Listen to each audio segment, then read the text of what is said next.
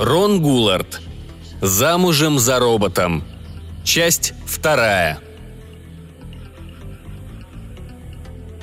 Мэгги положила компьютер на ладонник на парящий плазостеклянный кофейный столик.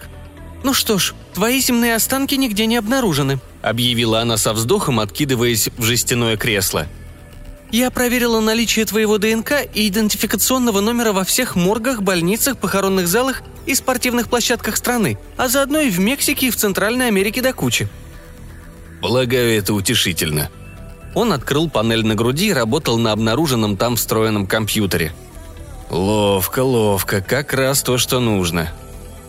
«Ты также не заключен ни в одной из известных тюрем, не зарегистрирован в сумасшедших домах, приютах для бездомных и на военных базах», — продолжила Мэгги. «Я разослала твое описание по всем этим заведениям, плюс по отелям, мотелям и борделям. В Сан-Диего нашелся кто-то похожий по описанию, но оказалось, что это горилла, сбежавший из зоопарка», «Лучше спать с гориллой, чем с Куртом Барнумом», – буркнул робот.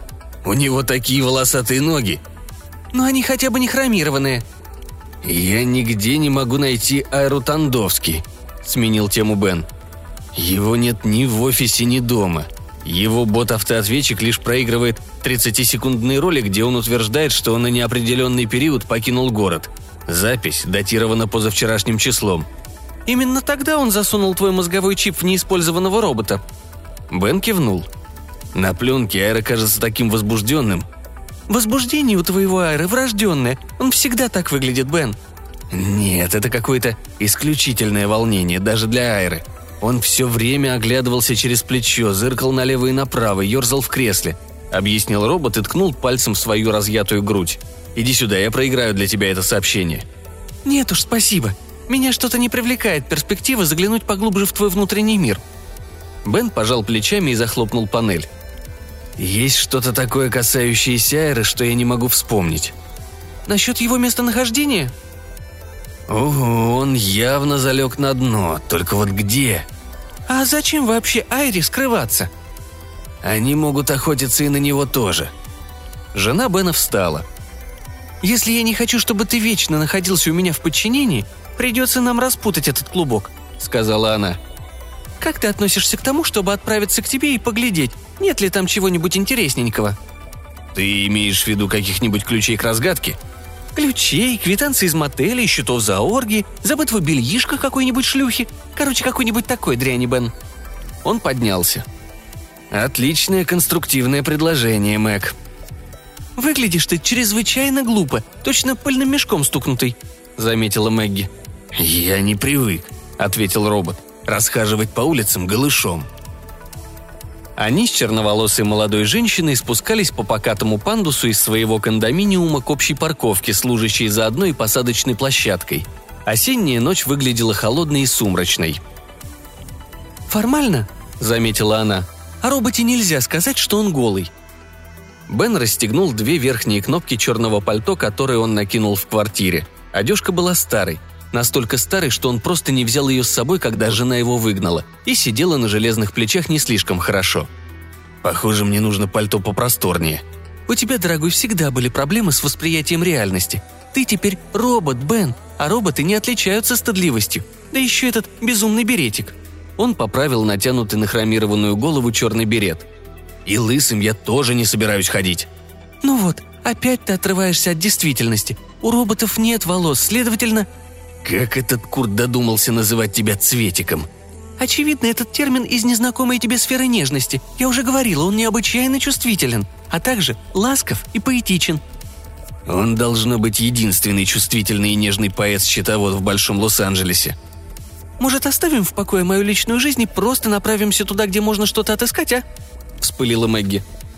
«Именно это мы и делаем в данный момент, Мэг. Не кипятись. Нам, несомненно, надо определить, где сейчас Аэро. Если он исчез, я могу никогда уже не попасть в тело моего андроида или... Погоди. Бен внезапно стиснул ее руку в своей железной пятерне. «Эй, мне было противно, даже когда ты лапал меня, будучи слеплен из плоти и крови», заявила она, вырвав руку и продолжая спускаться по плазотрапу. «А ласки робота еще более...» «Давай на этом и остановимся, Мэг», Громоздкий робот одним шагом нагнал женщину и показал на ее малиновый автолет, поджидающий на стоянке в двухстах футах под ними. Видишь ли, теперь, когда я стражбот, я приобрел множество отличных дополнительных способностей. «Что на этот раз?» – поинтересовалась Мэгги. «В их число входит возможность открывать дверцу в собственной спине?» «Ну, я, кажется, умею определять наличие опасных устройств». Он кивнул в сторону машины. «Я получил сообщение, что в твой автолет заложена бомба». «Ох, Бен, хватит изображать из себя героя!» Она шагнула вперед. «Этого только не хватало!» Но робот снова удержал женщину. «Хотя за семь бесконечно долгих печальных лет нашего супружества ты никогда этого не делала, Мэгги, может, на этот раз ты попытаешься принять во внимание точку зрения, не совпадающую с твоей?» «Восемь долгих печальных лет», — поправила она. Свободной рукой робот вытащил из кармана своего пальто инструкцию по управлению стражботом. «Страница 232», — скомандовал он и сунул брошюру жене. Игнорируя протянутый буклет, она пожала плечами. «Ладно, ладно, верю тебе на слово. Но за каким дьяволом кому-то понадобилось...» «Ложись!» Бен упал на панду, сдернув женщину так, что она оказалась рядом с ним. Железное тело робота распласталась по гладкой поверхности сходней. «Я, кажется, попросила меня не лапать!» Мэгги забарахталась, пытаясь вырваться и подняться. Тяжелая металлическая рука прижала ее к трапу. «Сейчас взорвется!» Раздался оглушительный хлопок, земля и пандус вздрогнули. Малиновый автолет взмыл в ночную тьму, но не так, как положено приличной машине, не целым объектом, а множеством покореженных дымящихся частей, деталей и расколотых или оплавленных кусков красного плазометалла – «Ты был прав», — тихо произнесла женщина.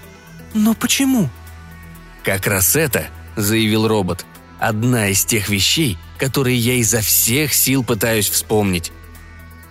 На тряской колымаге таксолета они добрались до апартаментов Бена в третьем плавучем городке, расположившемся у берегов сектора Санта-Моника, за пару минут до полуночи. «Ты прибыл», — сказала Мэгги, когда такси, вихляя, приземлилось в одном из доков плавучего города, как всегда не кстати. «Приехали, ребята!» — объявил голосовой ящик машины, и обе пассажирские дверцы распахнулись. Выбравшись на причал, Мэгги продолжила. «Сперва ты пугаешь порядочного чуткого Курта Барнума и выставляешь его в ночь. «Ну, Мэгги, такое частенько случается, когда кувыркаешься с чужой женой, а муж неожиданно возвращается домой», – рассудительно заметил Бен. И мне чертовски хочется, чтобы ты прекратила называть такого неотесанного типа, как Курт, чувствительным и чутким». «Семейство!» – окликнул их таксолет. «С вас 46 баксов!» Мэгги, сердито фыркнув, остановилась на плазодосках причала. «И еще одно!» Ноздри ее раздулись. «У меня был чудесный автолет, пока ты не...» «Как будто я не знаю, что он был чудесным», эта треклятая машина все-таки принадлежала мне, пока твой лживый адвокатишка не заставил меня переписать ее на тебя». «Сорок шесть баксов», — напомнило такси. «Заплати ему», — невозмутимо предложила Мэгги. Разведя руками, Бен хмыкнул. «Я забыл кошелек в другом теле». Женщина шумно втянула воздух, вернулась к такси и злобно воткнула свою кредитную карточку в щель счетчика. «Сними ровно 46 баксов, козел, и никаких чаевых», – буркнула она, поджав губки. «Весьма благодарен, мэм». Карточка выскочила из щели, Мэгги поймала ее на лету, а таксолет поднялся и мгновенно исчез в ночном небе. «А еще из-за тебя?» – возобновила обвинение Мэгги, шагая за облаченным в пальто роботом вдоль ряда стоящих на якоре понтонных домиков – я потеряла целых два часа своей жизни, отвечая на кретинские вопросы калифорнийской полиции, калифорнийского страхового синдиката и, по крайней мере, дюжины наших пустоголовых, чересчур любопытных треклятых соседей. Она снова остановилась, уперев руки в боки. «А, так это тот самый домишко, в котором ты развлекался с той блондинистой потаскухой». «С рыжей потаскухой», Осторожно балансируя раскинутыми руками, Бен по узкому трапу перебрался с причала на палубу 14-го домика лодки – и эта захудалая дыра – все, что я мог позволить себе после того, как твой стряпчий, спец по грязным делишкам, вынудил меня перевести на тебя мои доходы в качестве компенсации за раздельное проживание и... Надеюсь, мы найдем тебя, тебя настоящего, здесь, внутри». Мэгги осторожно прошла по подрагивающим сходням. «Возможно, пьяного вдрызг и под кайфом. И как только мы тебя обнаружим, я уйду». «Скорее уж мы найдем мое безжизненное тело». Он подошел к двери кубрика и приблизил ротовое отверстие к опознавателю голоса – «Свистать всех наверх, морячки! Капитан пришел!» «Необычайно тупой пароль». «Мы же на лодке». «Есть, Кэп», — произнесла дверь и открылась. Мэгги толкнула локтем робота, приглашая его перешагнуть порог. «Ладно, давай быстренько тут все обыщем». «Постой», — предостерег Бен. «Что-то не так». «Еще одна бомба?» «Нет, я чую что-то другое».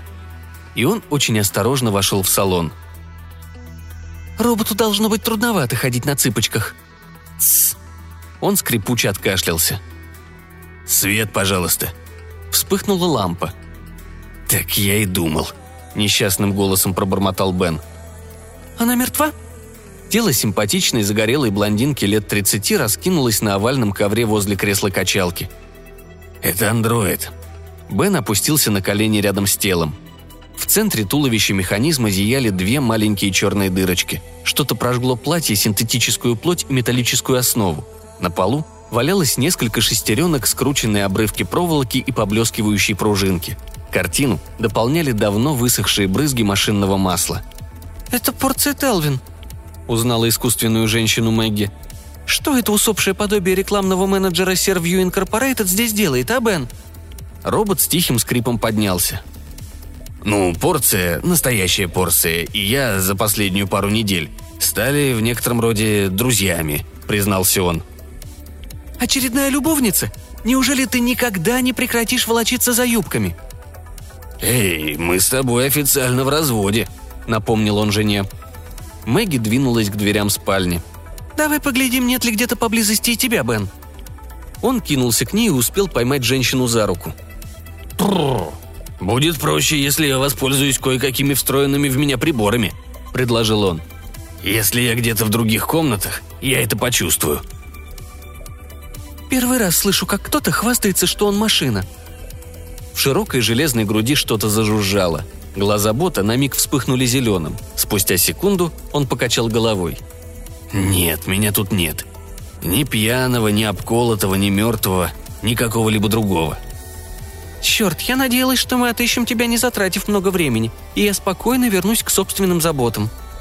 «Ценю твое участие».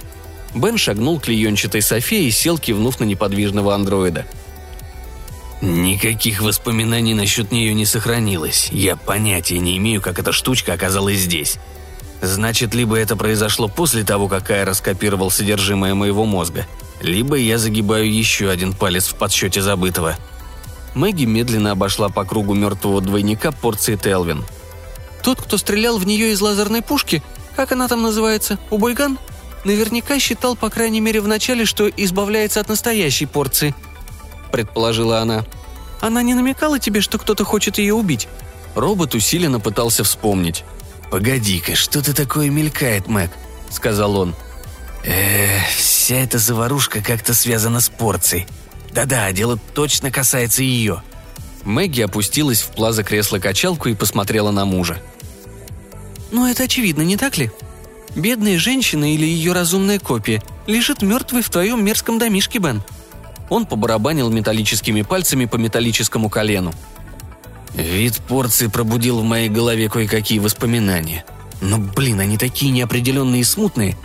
Кажется, она сообщила мне по секрету о каких-то неприятностях в Сервью. Какая-то афера с сервусами, роботами-слугами и домоправителями, которых они производят. «Какая?» Этого я еще не выудил из памяти. Пальцы снова застучали по колену.